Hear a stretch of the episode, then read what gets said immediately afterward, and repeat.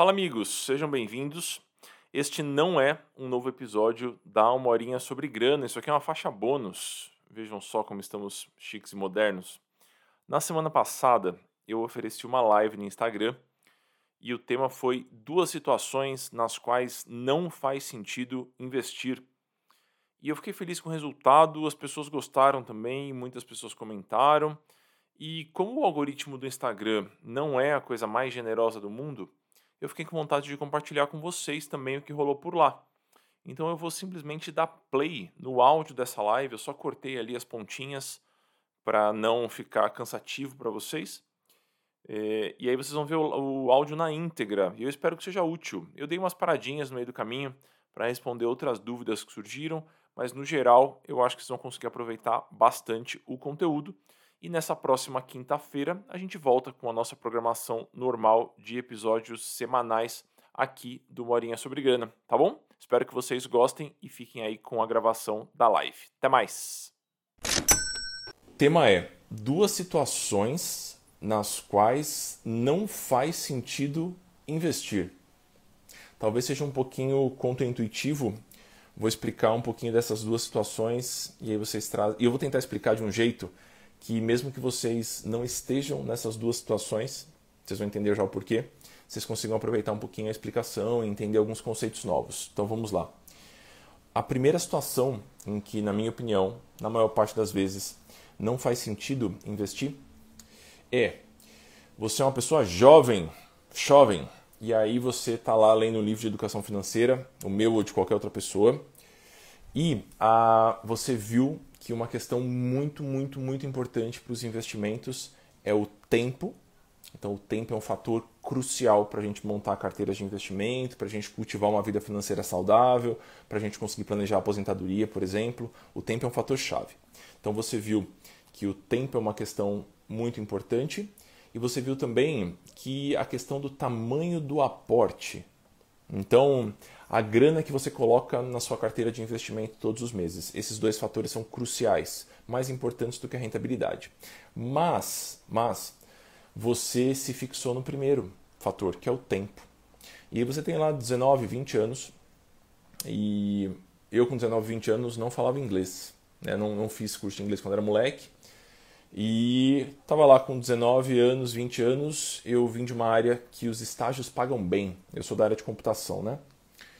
E aí, meu primeiro impulso foi: preciso começar a poupar para aposentadoria. Eu devorava livros de educação financeira e falava: ah, assim que eu tiver uma sobrinha, uma sobrinha mínima assim, eu vou começar a guardar né, essa grana, porque eu sei que se eu tiver 30 anos para acumular ou 40 anos para acumular, vai ser muito mais fácil. Por quê? Porque o tempo é uma questão muito importante.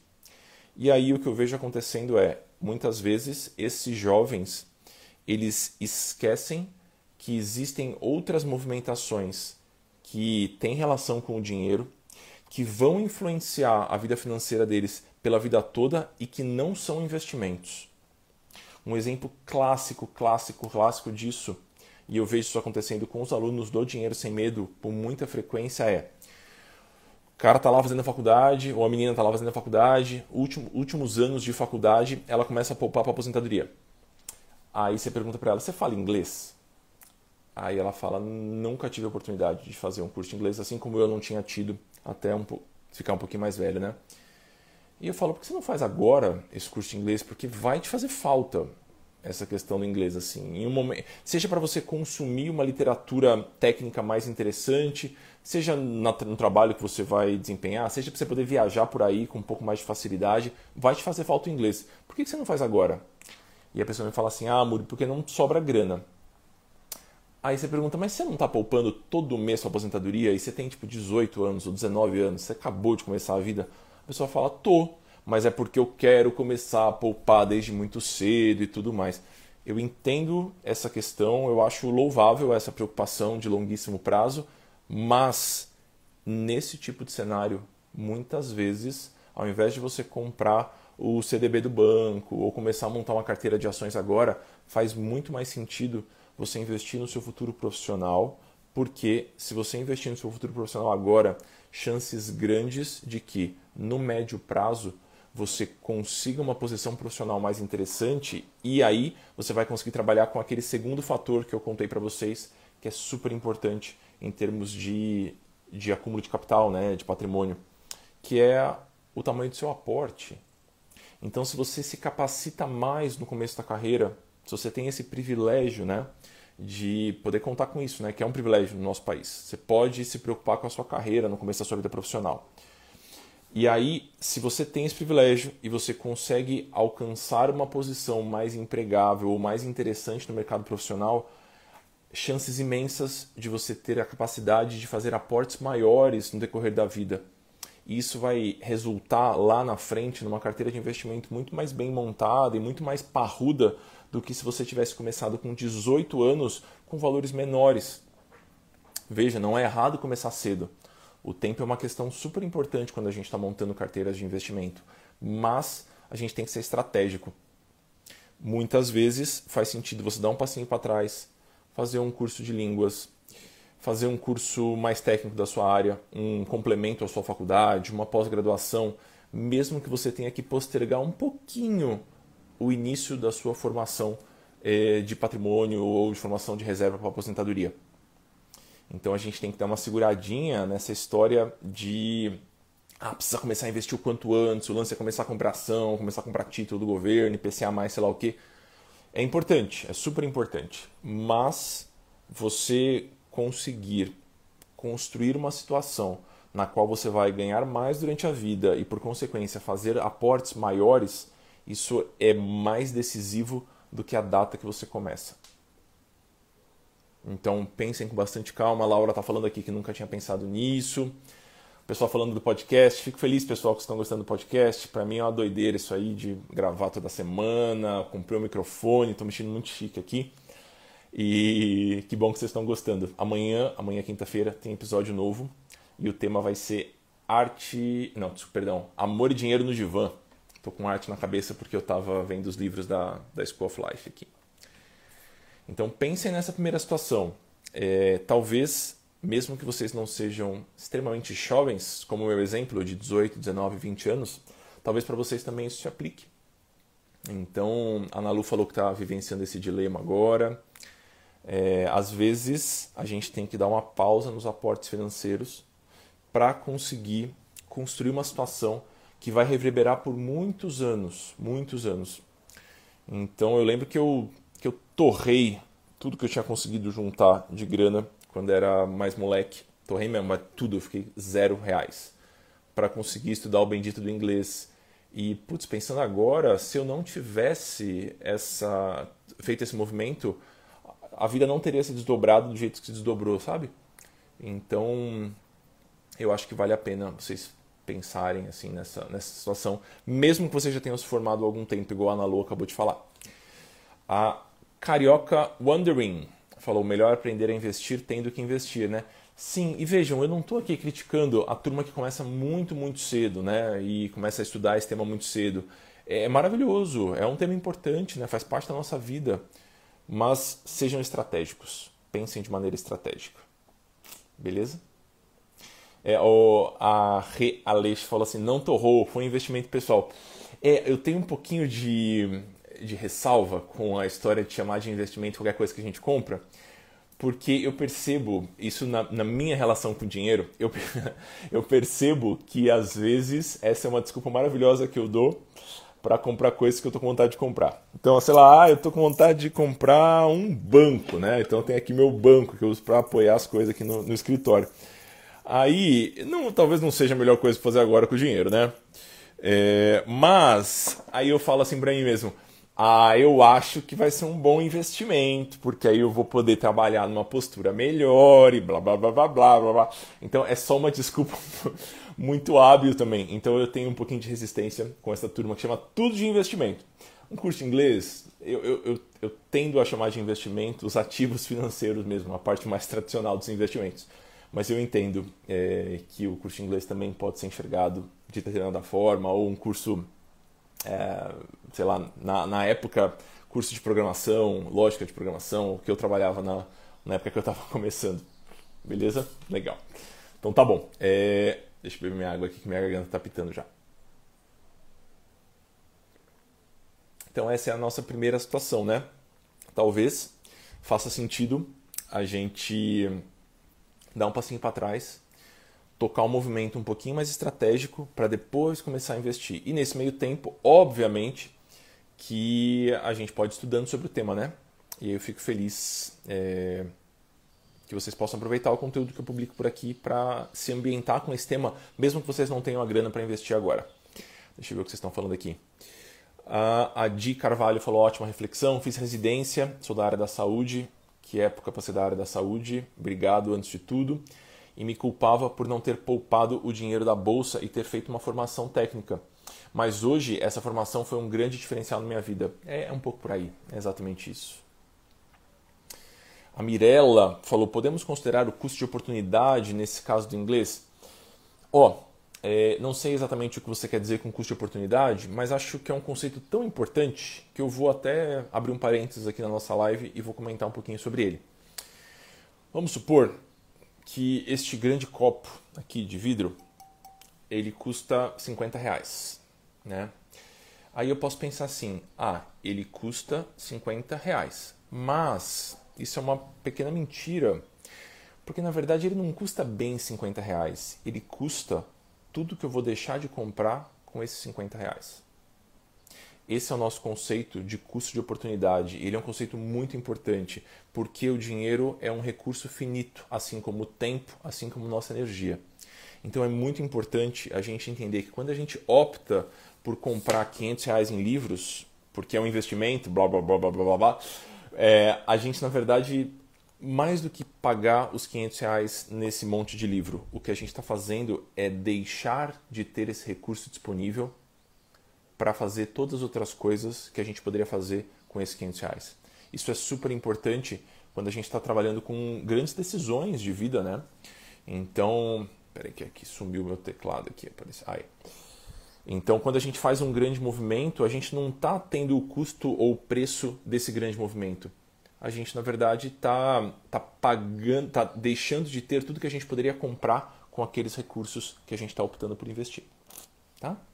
A Rogélia falou aqui. A Cris falou: ah, perdi o início, vai ficar salvo? Espero que sim. Você não precisa nenhuma cagada aqui com, com o celular, vai dar tudo certo e a gente vai poder assistir depois.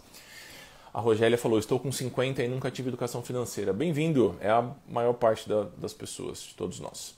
E não sei investir. Como posso começar? Sua explicação é maravilhosa. Obrigado. Acho que para quem está começando agora, é uma coisa, um, uma tentativa que eu fiz de oferecer um caminho mais linear, talvez seja um percurso que está no meu site, que é muri.com.br. Tem lá como começar a investir do zero. Então acho que pode ser interessante. Dê uma olhada, é uma série de. Eu peguei muito do que eu produzi nos últimos anos e organizei. Então, ah, primeiro veja isso aqui, depois isso aqui, depois isso aqui, depois isso aqui e por aí vai. Então acho que pode ser uma, uma boa. Dê uma olhadinha por lá, é amuri.com.br. A Ana falou aqui: Oi, Oi, Eduardo, sou nova por aqui. Eu até estranho quando se chama de Eduardo. Vim indicada pela Thaís, do Vida Organizada. Então, eu não conhecia a Thaís, mas muita gente chegou por conta de uma resenha que ela fez do Finanças para Autônomos, que é o meu segundo livro. Então, dei uma olhadinha depois. Eu estou sem nenhum aqui pertinho, então mostrar para vocês pedi uma, uma indicação de referência para Finanças Pé no Chão e olha que surpresa boa. Curtindo muito o que eu vejo por aqui. Obrigado, fico feliz mesmo. Valeu, Ana. Beleza? Parênteses feito do custo de oportunidade, queria trazer para vocês a segunda questão, e essa é uma questão capciosa, então eu vou explicar ela aos pouquinhos. É, e aí, se ficou algum buraco em algum conceito, vocês avisam aqui, que aí eu explico com um pouquinho mais de calma. É a segunda situação na qual não faz sentido investir. E surgiu essa questão nas perguntas agora de segunda-feira, na caixinha de perguntas. E a pergunta da moça era assim: Tenho um financiamento imobiliário. E lembrem que financiamentos imobiliários geralmente são longos, né? A gente paga por 20, 25, 30, 35 anos, 420 meses, é tempo pra caramba. Tenho um financiamento imobiliário e eu não sei se eu devo amortizar o financiamento, eu vou explicar já o que é isso, ou se eu devo investir. Qual que era a pergunta dela no fim? Será que eu tenho que pegar essa grana e ir abatendo do meu financiamento? Ou será que eu pago o financiamento no ritmo em que eu estou pagando uma vez por uma parcela por mês, que cabe no meu orçamento ali, e invisto essa grana? Então, ela é uma questão que tem alguns aspectos. Ela tem primeiro um aspecto financeiro, e eu vou comentar esse aspecto financeiro. Saibam que esse é o principal ganha-pão dos bancos. A gente chama isso de spread, spread bancário. Como é que funciona? A Daiane está aqui, a Daiane que está interessada em casais e finanças. Aí a Daiane fala, chega no banco e fala: então, banco é, azul, eu quero pedir dinheiro emprestado. Aí o banco fala: tudo bem, eu posso te emprestar é, dinheiro e eu vou te cobrar ah, 6% ao mês por esse empréstimo. Aí a Daiane fala: bom, a agiotagem é crime no Brasil, não vou pedir dinheiro emprestado para meu pai nem para meu vizinho, vou ter que aceitar. E ela está lá pagando 6% ao mês em juros. Beleza? Joia. Aí chegou aqui a Rogélia, que está começando agora no assunto de educação financeira, inteligência financeira, e ela fala assim: então, banco, eu estou com uma grana aqui e eu quero investir. Aí o banco fala: tudo bem, investe seu dinheiro comigo que eu vou te pagar um percentual por mês. Aí ela pergunta: quanto que você vai pagar? Ah, eu vou pagar 0,3 ao mês ou 0,4 ao mês. Vejam o que aconteceu. A Daiane foi no banco e pediu dinheiro emprestado. O banco cobrou 6% ao mês. A Rogélia foi no banco e falou: Eu quero emprestar dinheiro para você, banco. Eu quero investir dinheiro em você. E aí o banco falou: Beleza, eu te pago 0,4, 0,3. Existe uma diferença brutal entre os 6% que a Daiane está pagando e os 0,3% que a Rogélia está recebendo. Essa diferença, que é gigante no Brasil, é o que a gente chama de spread bancário. Toda vez que vocês derem uma olhadinha e o banco estiver declarando lucros é, gigantescos, bilionários, saibam que é por conta do spread bancário. Então, ele empresta dinheiro cobrando muito caro e ele toma dinheiro emprestado na forma de investimentos pagando muito pouco. Essa diferença gigantesca é o spread bancário. Por que, que eu estou explicando isso agora? Porque é uma questão que responde à questão da moça.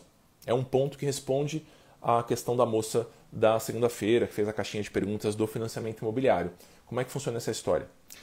É, essa moça ela pode investir dinheiro né, em qualquer banco, qualquer corretora e tudo mais. Então ela pode investir o dinheiro dela lá.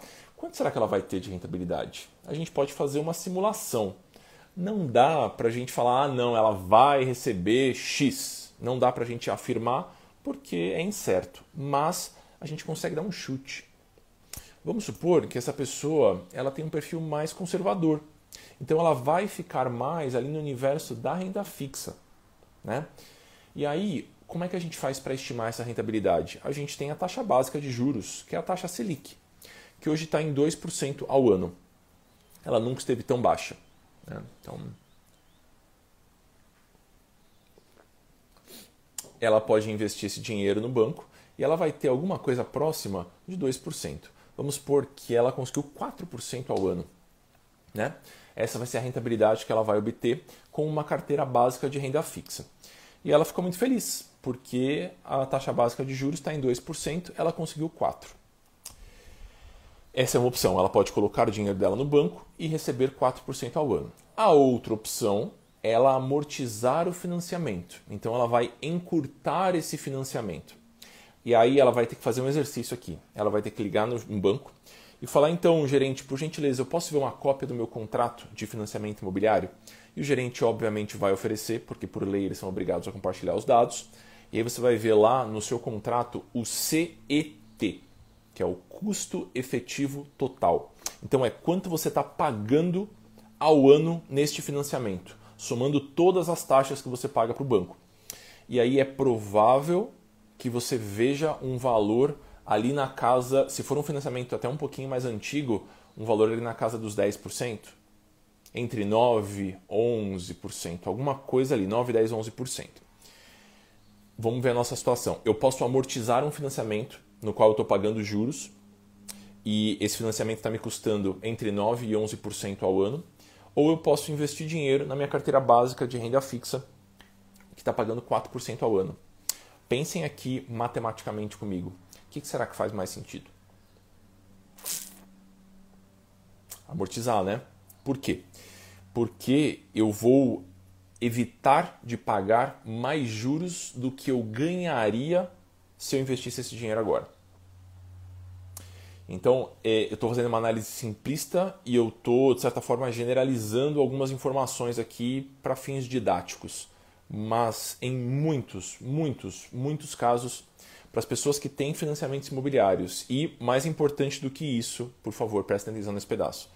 Pessoas que já têm uma reserva de emergência, de novo, para pessoas que têm financiamento imobiliário e têm uma reserva de emergência, essa parte é muito importante, faz muito mais sentido amortizar o financiamento. Porque o ganho financeiro, mesmo que ela não vá acumular esse patrimônio e ver esse patrimônio no banco, o ganho financeiro vai ser muito maior se ela amortiza esse financiamento. Claro que vocês têm que analisar as taxas envolvidas nas duas pontas, no financiamento imobiliário e no investimento que você está pensando em fazer no seu banco, no CDB, no fundo multimercado, no fundo de ações, o que seja.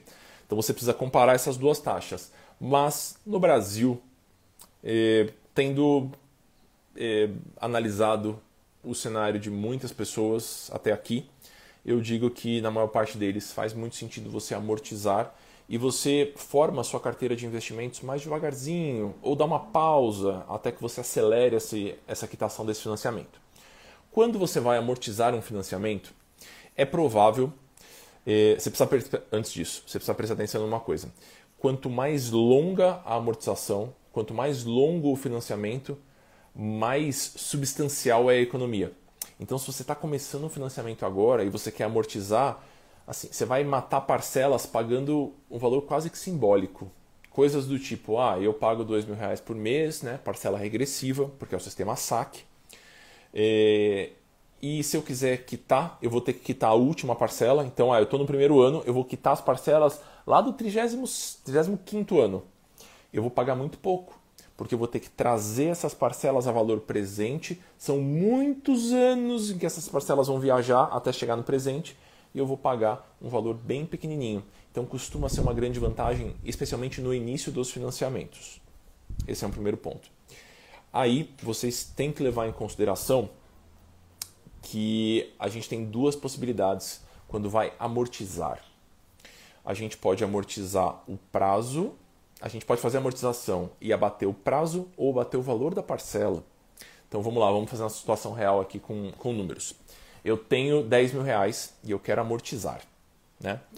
Eu posso chegar no gerente e falar, então, eu quero quitar as últimas 15 parcelas com esses 10 mil reais, ou as últimas 20 parcelas com esses 10 mil reais, ou eu posso fazer com que o número de parcelas se mantenha, mas as parcelas sejam menorzinhas. Então eu vou quitar um pedacinho ali, eu vou ter parcelas que caibam talvez com mais conforto no meu bolso.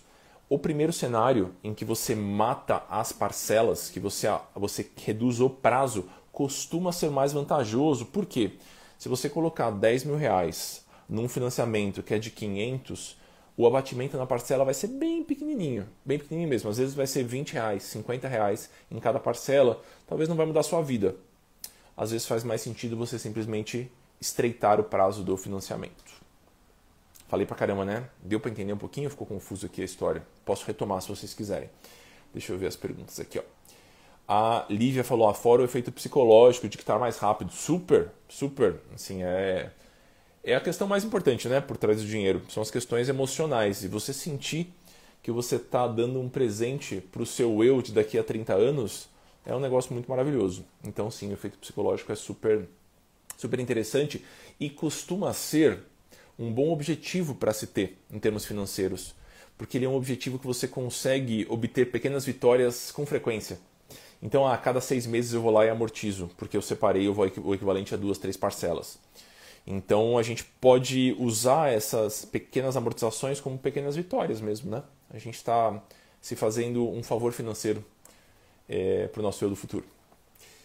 A Etiane Sampaio falou aqui, ó, Muri, vale a pena ir amortizando com pequenos valores ou é melhor juntar um valor maior num investimento atrelado ao IPCA, por exemplo, para amortizar um montante maior depois de um tempo? Olha, eu prefiro que você vá amortizando é, valores pequenos com mais frequência. Por quê? Porque os investimentos interessantes de fato, o jogo dos investimentos ele começa a funcionar de fato no longo prazo. Então, investimentozinho para um, dois, três anos, a rentabilidade vai ser pequena, pessoal. Não tem milagre. Podem anotar isso aí, não tem milagre. Tem um episódio do podcast, inclusive, que chama Duas Certezas sobre o Mundo dos Investimentos. Eu esqueci qual é o número, mas se vocês entrarem lá no meu site, tem lá o podcast ou no Spotify. É, e aí tem lá as duas certezas. Uma das certezas é essa. No curto prazo, pessoal, ninguém faz milagre. Então a gente vai trabalhar sempre com longo prazo. E para a gente ter investimentos atrelados ao IPCA interessantes, a gente vai ter que trabalhar com prazos mais gordinhos. Então, é, na minha visão, na maior parte dos cenários, depende, claro, da sua logística financeira, mas na maior parte dos cenários eu acho que faz sentido fazer amortizações mais frequentes. O gerente talvez te xingue, porque vai dar um trabalhinho para ele fazer o recálculo, mas é do jogo, né? Então eu acho que vale mais a pena. Mas não é uma estratégia ruim você todo mês comprar ali é, um título, por exemplo, atrelado ao IPCA com vencimento de 5 anos ou alguma coisa assim. Não é um problema. Mas eu prefiro é, garantir que você não vai fugir desse plano. Então, se você puder amortizar com frequência, você vai estar se protegendo de você mesmo, na minha opinião. E aí vejam, pessoal, é muito maluco falar para muita gente, é, mesmo não sendo um mega influencer milhões look da semana, é, é muito doido falar um conceito financeiro para muitas pessoas, porque cada um tem a sua situação, cada um tem o seu cenário. Então eu estou falando aqui algo que eu acho que funciona. Vejam que eu não sou um influencer muito experiente, né? Tá metade da minha cara na tela. Aqui. Aí. É, eu estou tentando passar para vocês conceitos que podem ser úteis para a maior parte das pessoas. Não quer dizer que para todo mundo. Boa. A Daiane falou, ah, também tem essa dúvida, Tiene, boas. É, a Pri Pereira, tendo dinheiro para quitar completamente o imóvel, vale a pena? Juros de 8,5% ao ano. Não tenho as variáveis para te responder, Pri. Infelizmente, depende muito do seu panorama financeiro. Uma coisa que eu posso dizer para vocês é: não queimem reserva de emergência para antecipar é, ganho para antecipar a amortização de financiamento. Por favor. Né? Acho que isso é uma, seria um grande erro, porque a gente não sabe quais vão ser os desdobramentos da vida, né? Talvez a gente precise desse dinheiro. E a gente não deve queimar a nossa parcela de liquidez da carteira de investimentos. Isso vale para financiamento, empréstimo também? Vale super, vale super. É, ganho na bolsa, sigam ganho na bolsa. Amigo, esse é um jeito horrível de divulgar seu trabalho. As pessoas que forem te seguir lá não vão te respeitar muito se você aparecer numa live aleatória e só colocar o nome do seu perfil. É uma estratégia muito, muito ruim. É melhor você produzir coisas interessantes que as pessoas vão chegando. Vender o carro para abater no financiamento de imóvel compensa? Luiz, não sei, depende. Você usa esse carro? Esse carro é importante para você? É, se ele não for importante e se ele estiver simplesmente parado na garagem e você pudesse virar de outra forma, talvez seja um movimento financeiro interessante.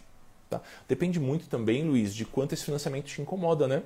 Para algumas pessoas, o financiamento ele já se tornou parte ali da, da renda, da, dos custos fixos. Então, depende bastante do seu cenário. É maravilhoso ver a quantidade de parcelas diminuir. Sim, sim, é maravilhoso. Especialmente com o uso do FGTS que está lá parado. Justo, sim, é uma, uma alternativa. Muitas pessoas, inclusive, olha que, que interessante, né? Que é um ponto que passa desapercebido. Muitas pessoas financiam simplesmente porque elas são funcionárias CLT, elas contribuem ali e elas vão poder a cada dois anos usar o FGTS para ir amortizando do financiamento. Caso contrário, esse, FGTS ficaria travado.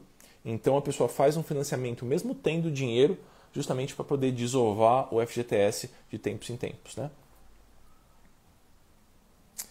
A TIS falou aqui, ó, coloquei uma grana que estava parada no CDB para ser minha reserva de emergência já é o equivalente a três meses de respiro e para mim é o suficiente. Preciso colocar grana todo mês lá ainda? Olha, o tamanho da sua reserva de emergência é muito relativo, depende de uma série de fatores, em especial da sua empregabilidade e da sua própria percepção de segurança financeira. Tem pessoas que, para se sentirem seguras financeiramente, precisam assim ter uma montanha de dinheiro disponível. 12 meses de salário, 24 meses de salário de custos, de salário, enfim, a regra que você quiser utilizar. Algumas pessoas eh, têm essa vontade né, de ter essa liquidez extrema na própria carteira ou nas próprias reservas. Outras pessoas são mais vida louca e falam, ah, com mil reais por mês, ali, mil reais de reserva de emergência, tá bom, tá tudo bem. Seja uma pessoa ponderada, analise a sua própria situação. Não sei se você é o arrimo de família por aí, se você banca a sua casa, se você tem filhos, se seus pais dependem de você hoje. Então depende de uma série de fatores. três meses é um valor que a gente chuta para começar. E aí cada pessoa analisa se isso está bom, se está ruim, se precisa de mais ou se não precisa. Tá? A educação financeira mais clássica tinha uma regra que eu achava muito bizarra, que é, ah, tem que ser 12 meses dos seus custos na reserva de emergência. Mas amigo, quem consegue juntar 12 meses de custo no Brasil? E aí as pessoas acabam se afastando do tema. Então eu gosto de ser mais flexível nesse ponto. Comece com algum valor, mas comece. E aí depois você vai ponderando o quanto é o ideal para você, de modo que você se sinta seguro ou segura, enfim. Obrigado, Amor, entendi. Boa. Ah, as verdades sobre investimento, acabei de ver aqui, a Arte ao Vento falou, é a horinha 21, dei uma olhadinha. A Colodete Pri, Pri Colodete, ela falou adorando as dicas. Vale para consignado também? Olha, vale, mas o consignado muitas vezes tem taxas muito atraentes. Então pondera por aí se faz sentido amortizar esse consignado é, ou se é melhor deixar o dinheiro investido. Depende muito das taxas que você está pagando no seu consignado. A mesma coisa para o FIES. FIES também tem taxas amigáveis. Né? Então a gente tem que analisar direitinho quais são as taxas do FIES para aí sim ponderar. O Breno falou: estou achando ótimos pontos, que bom que vocês estão gostando. A Cris também. Sou funcionária pública federal, estou com medo do cenário futuro. Eu poderia reescrever sua frase, Pri. Sou cidadão brasileiro, estou com medo do futuro. Reserva de emergência, reserva de tranquilidade, tem que ter carinho, sim, tem que ter carinho. Eu também estamos correndo um risco. Blá, blá. Vamos lá. Ah, o Edu, meu xará, falou aqui: Amor, estou começando a construir e talvez o que tenha investido para isso não dê para tudo. Compensa eu financiar quando esgotar esse dinheiro ou para a obra e retorno quando conseguir mais dinheiro. Edu, não faço a menor ideia, não sei o, o, o é, quão importante é essa casa para você, se você tem onde morar antes, é, como é que você está planejando aí seus próximos passos. Então depende bastante é, de como você está enxergando essa construção. Você vai morar lá e vai deixar de pagar aluguel, talvez? Ou você já tem algum lugar? Enfim, é, acho que essa questão de você vai ter um custo de moradia faz sentido considerar que o custo de moradia vai ser o empréstimo que você vai pegar para quitar essa construção ou não. Então são várias, vários, vários pontos para serem ponderados. Amuri, muito maravilhosa a sua conexão da teoria da educação financeira com a realidade brasileira. Gente, não é, não é, não é minha isso, tá? Eu estou papagalhando aqui o trabalho de, de muitas pessoas também. Então, para quem chegou agora aqui no perfil, está começando a acompanhar meu trabalho agora, é a principal área na qual eu me apoio para oferecer o que eu ofereço aqui é a psicologia econômica. Então, deem uma olhadinha por aí, é, no Google ou nos materiais que eu já divulguei aqui, um pouquinho sobre esse tema. Eu acho que é uma abordagem muito maravilhosa. Ela contempla as nossas emoções quando a gente está falando de dinheiro. Então, ela é uma abordagem mais humana, menos quadrada da nossa economia. Eu acho algo bem importante. O Meat Meat Carnes. Bom dia, minha filha mais velha está querendo fazer faculdade fora do Brasil. Ela está no primeiro ano do ensino médio. Qual será o melhor investimento para juntar um dinheiro para ela? Então, ó, se a sua filha quer fazer faculdade fora do Brasil e ela está no primeiro ano, isso quer dizer que você tem ali dois anos, né, para separar essa grana. Isso quer dizer que você necessariamente vai precisar de investimentos de curto prazo, porque você vai precisar usar esse dinheiro, né? A não ser que tenha mudado alguma coisa, e isso pode ter acontecido porque está sempre mudando, são três anos, certo? Do ensino médio. Então a sala está na primeira, ela tem mais dois até chegar no ponto ali de fazer a faculdade, ou enfim, de se movimentar com isso. Então você tem um prazo curtinho. Então você vai ter que optar por investimentos de curto prazo, e isso quer dizer que vão ser investimentos que a rentabilidade não vai ser aquela maravilha, mas se você puder começar a juntar agora, eu garanto para você que vai ser mais interessante do que você começar a se preocupar com financiamento estudantil quando ela estiver ali já na boca da faculdade, né, no final do terceiro ano. A Camila falou aqui, Amuri, você acha que as pessoas se acostumam com vidas financeiras apertadas? Camila, o ser humano é muito adaptável e é só por isso que a gente está vivo até agora, é, enquanto espécie mesmo. Então sim, a gente se acostuma. Por que, na sua opinião, é tão difícil das pessoas se atentarem para cuidar da vida financeira? Bom dia, te admiro muito. Muito obrigado pelo carinho. É, isso tudo é muito novo para a gente, Camila. Muito, muito novo. né, em termos é, de história biológica, a nossa longevidade é algo muito recente. Então, a coisa de 70, talvez, 100 anos atrás, a gente morria muito cedo. Então, não fazia nenhum sentido poupar para aposentadoria. Simplesmente porque a gente ia morrer. Por que, que a gente ia guardar dinheiro se a gente morria com 30 anos? Por que, que vai ter que poupar tanto dinheiro? A gente trabalhava até morrer mesmo. Então, existe uma questão muito, muito recente nesse hábito que a gente está tentando fazer com que as pessoas adquiram. A gente começou a viver muitíssimo nas últimas décadas. A gente começou a ter um período em que a gente está vivo sem trabalhar é, muito recentemente. Então é uma questão cultural mesmo. A gente vai demorar até se acostumar. Antigamente a gente caçava, comia e dormia. E aí acordava, caçava, comia e dormia. Ninguém guardava carne para daqui a 10 anos. Ninguém investia um, uma lebre que caçou para comer depois, porque a gente não, não, não tinha onde guardar. Essa história de estocar recursos agora para utilizar depois é muito recente. Além disso, a gente vive num sistema que não favorece também, né? Então, isso tudo torna a situação muito mais complexa. Mas eu diria que o principal fator é esse, é esse biológico, né? A gente acha que a gente está batendo nesse, nesse tema da educação financeira há muito tempo, mas é super recente. Imagina, há 50 anos, há 70 anos, ninguém falava disso. E em termos históricos, 50 ou 70 anos é nada, né? Pensando que a gente está aqui já há alguns milhares de anos, então. Na, nesse formato de sociedade, né? É, vou gravar, sim. Quais seriam os tipos de investimento a curto prazo? Não consigo te recomendar assim, sem te conhecer, mas eu diria que você pode dar uma boa estudada é, em investimentos, em especial os pré-fixados de curto prazo, dois, três anos, você vai achar coisas interessantes. Né? Pondera com bastante calma, dá uma olhadinha na trilha sobre investimentos que está no meu site, amuri.com.br e chama Como Começar a Investir do Zero. Acho que pode ser útil para você. Eu explico um pouquinho cada uma das, das modalidades. E boa sorte com a faculdade da filha. Mais dúvidas, queridos? Ou encerramos por aqui? Deu para entender as duas situações nas quais talvez não faça sentido investir e faça sentido a gente fazer outros movimentos mais estratégicos? Vou retomar aqui enquanto vocês pensam se tem mais alguma dúvida. A primeira situação é quando talvez, ao invés de comprar ativos financeiros, faz muito mais sentido você se preparar enquanto profissional, enquanto pessoa, para lá na frente ter um ordenado maior, ter entradas maiores e, por consequência, ter a possibilidade de fazer aportes maiores na sua carteira de investimentos. Então é um movimento super estratégico que é difícil a gente ter essa clareza né, lá atrás, quando a gente está começando, mas eu acho bem importante e vocês podem usar essa mesma lógica para o momento de vocês agora. Né? Às vezes eu vejo transição de carreira, né? eu converso muito com os autônomos, né?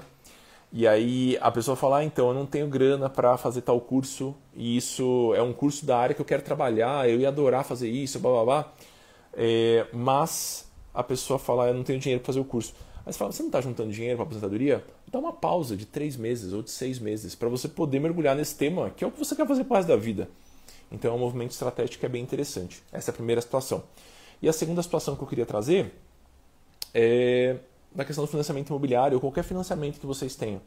Às vezes a gente tem a ânsia de juntar dinheiro, de acumular dinheiro em algum lugar, sendo que a gente está pagando um mar de juros em outro lugar. E às vezes faz muito mais sentido simplesmente é, amortizar esse financiamento que vocês já têm. Beleza? Deixa eu ver recados finais de vocês aqui. A Muri, essa dica do prefixado também serviria para comprar uma casa à vista daqui a dois ou três anos. Uou! Comprar uma casa à vista, é, sim, sim, é um investimento que pode ser ponderado para fazer parte de uma carteira de investimentos, não para você colocar tudo num lugar só. Então entendam, pessoal, a gente pode começar de maneira extremamente simples, mas quando a gente está falando de planos mais ousados, de planos mais parrudos, a gente vai ter que se debruçar um pouquinho sobre o tema. Então eu sempre tento trazer simplificações para vocês. Né? O episódio 24 da Morinha sobre Grana chama a carteira de investimentos mais simples. E aí eu proponho ali uma subdivisão que pode funcionar para muitas pessoas, mas tomem cuidado, a gente tem que ponderar sobre as diversas variáveis que estão envolvidas, né? Em especial se é um plano super ousado como é, comprar uma casa à vista. Rapaz, vocês estão muito bem de vida. Daqui a dois ou três anos. A Rafa falou aqui, engraçada, Muri, pensei que educação financeira estava só relacionada ao dinheiro. Tá nada, menina, tá nada. Mas veja só, precisamos ser estratégicos na vida. Isso é um movimento novo, pelo menos para mim. Que bom, que bom que tá, tá acrescentando. Ah, você acha que ainda é válido comprar apartamento financiado, dependendo da sua situação? Sim. Sim, financiamento não é sempre jogar dinheiro no lixo, assim como alugar também não. Não vou conseguir explicar mais sobre esse tema agora, mas se for interessante para vocês, a gente aborda um pouquinho mais também nos carrosséis, ou nos IGTVs, ou no podcast. Tem uma aula gigante, gigante sobre isso, é, com vários estudos de caso dentro do Dinheiro Sem Medo, que é um dos programas de acompanhamento que eu ofereço. A Camila falou muito boa estratégia, ainda bem que estou fazendo certo. Que bom, que bom. Só não, só é, pondere o limite disso, né? Não adianta também fazer curso a vida inteira e não começar a poupar, né? Então a gente tem que achar um meio termo. A Muri, bom dia. Eu sou atleta e a gente vive de contratos. Nem sempre é tudo bem definido. Acredita que seu curso para autônomos me serviria? Acho que sim. Se você tem dúvida e quer me contar mais do seu cenário, me escreve no eduardo.muri.com.br que aí eu tento te ajudar. Queridos, para fechar, deixa eu fazer os recados finais aqui e o jabá final. É, em abril eu abro turmas para o Dinheiro Sem Medo e para o Finanças para Autônomos, que são meus programas de acompanhamento. Para não precisar fazer a Semana Supersônica da Educação Financeira, ou a Semana Mega Blaster do Primeiro Milhão, ou aquele, aquela barulheira em rede social, é, ao invés disso, eu vou conversando com as pessoas e as pessoas que estão interessadas eu falo: deixa por gentileza seu nome e seu telefone no meavisa.amuri.com.br porque aí eu vou te mandar um oi no WhatsApp assim que eu abrir as vagas. É, e eu vou te mandar um e-mail assim que eu abrir as vagas. E aí a gente evita de fazer essa barulheira, incomodar todo mundo. Às vezes a pessoa está aqui só porque gosta das fotos do Jorge, meu cachorro, ou só porque gosta dos textos, mas não quer fazer um programa de educação financeira. Então é, eu prefiro incomodar o mínimo possível. Então eu criei essa listinha para eu avisar as pessoas, eu chamo ela de minha avisa. Percebam que eu sou melhor com planilhas do que com criatividade. É, e aí eu aviso as pessoas, assim que eu abrir vagas, eu abro duas vezes por ano. Tá bom? Então vai ser em abril a próxima abertura, dia 6 de abril. Então se você está interessado, se você gosta da abordagem, dá uma olhadinha lá em meavisa.amuri.com.br. É isso por hoje, queridos. Espero que vocês tenham gostado. Espero que tenha sido útil.